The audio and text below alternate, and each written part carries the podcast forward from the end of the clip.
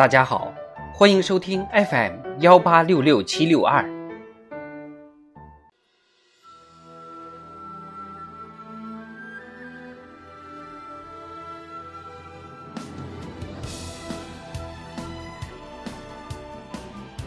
庆祝中国共产党建党一百周年特别节目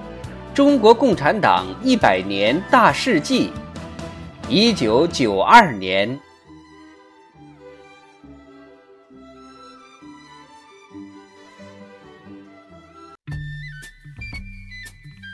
一九九二年一月十四日，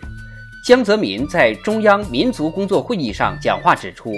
要巩固和发展平等、团结、互助的社会主义民族关系，坚持和完善民族区域自治制度，坚决拥护祖国统一。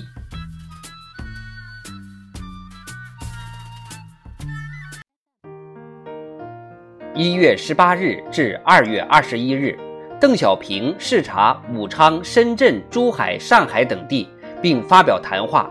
明确回答长期困扰和束缚人们思想的许多重大认识问题，指出坚持党的十一届三中全会以来的路线方针政策，关键是坚持一个中心、两个基本点，基本路线要管一百年。判断姓社姓资的标准，应该主要看是否有利于发展社会主义社会的生产力，是否有利于增强社会主义国家的综合国力。是否有利于提高人民的生活水平？要抓住时机发展自己，发展才是硬道理。特别强调，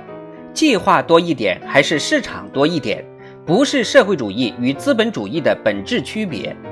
社会主义的本质是解放生产力、发展生产力，消灭剥削，消除两极分化，最终达到共同富裕。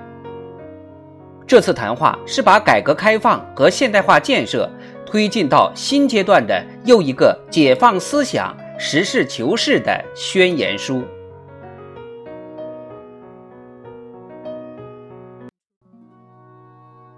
二月二十五日，七届全国人大常委会第二十四次会议通过《中华人民共和国领海及毗连区法》。三月八日，国务院印发。国家中长期科学技术发展纲领。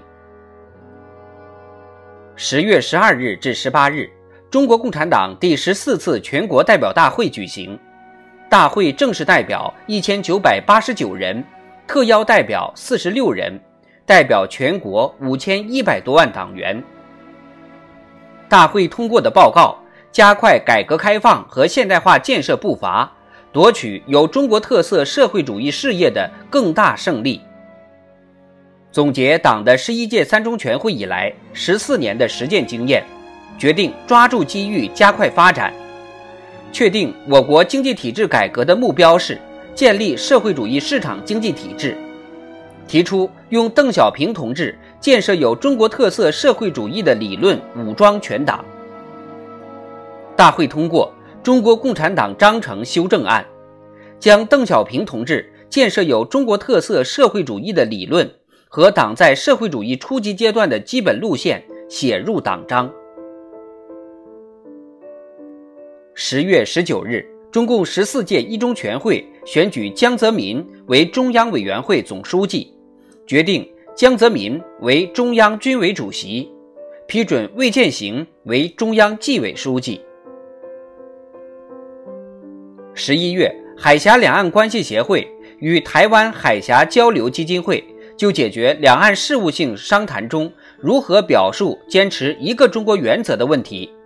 达成海峡两岸同属一个中国，共同努力谋求国家统一的共识，后被称为“九二共识”。